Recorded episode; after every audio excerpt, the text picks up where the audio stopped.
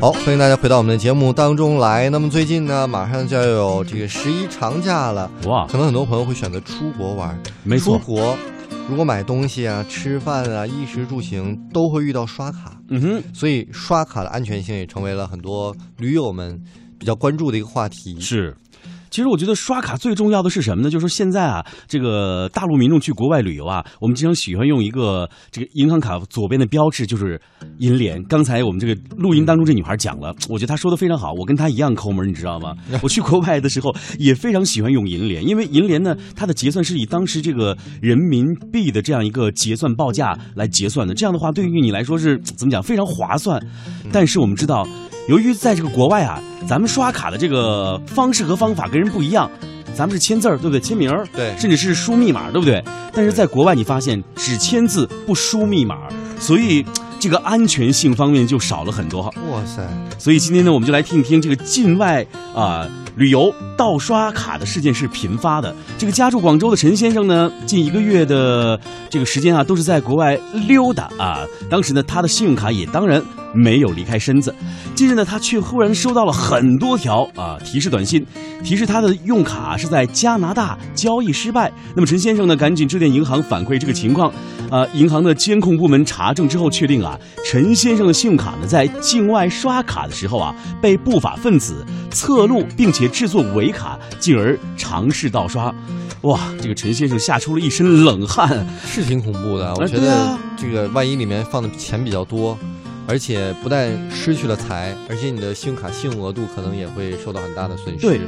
然后我们跟大家做一些提示吧。哎比如说出游前要告知银行出游的行程，这个方便呢信用卡的这个工作人员嗯，来监控。那么同时呢，持卡人在出境前呢，要确保开通的信用卡短信支付提醒，以及手机的跨国接收短信或者啊是漫游功能，绑定微信银行，保证自己能够随时掌握信用卡的动态。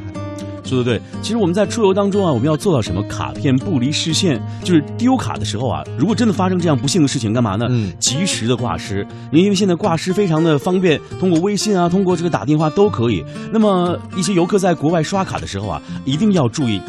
千万千万不要让卡片离开你的视线，因为我们在国外购物的时候会发现，有一些商店它非常的这个服务非常的细致化，嗯会把你的卡片用一个小盘子盛到收银台，或者说把一个 POS 机拿到你面前，嗯甚至说，哎，先生不好，我这信号不太好，我在那边去找找信号。这时候你就要注意了，不是咱小心啊，是一定要做到小心。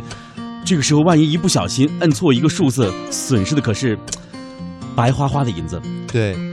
那么出游之后，其实也要注意，就是必须呢，及时的更换卡片，来保障信用卡的安全。持卡人回国之后，可以致电发卡行申请换卡，或者在接到换卡行换卡建议时积极配合。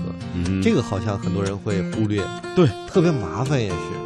当然，因为我们知道这个信用卡的制作或者说信用卡的重新申请需要一个很长的一个时间，所以我们希望呢，哎，就是广大的这个呃银行家们能够开发出更加智能的这些银行卡，让我们在境外刷卡的时候更加的放心和开心，不要有这样的担心，好不好？哎，同时如果真的遇到了这种盗卡情况呢，也大家及时的去报案，及时的跟发卡行沟通，嗯然后申请冻结信用卡和追回消费款项，啊把损失缩到最小。是当然，我们说这些啊，也是希望大家在十一长假期间有一个非常美好的假期，不会因为这些安全的琐事来让大家玩的不愉快。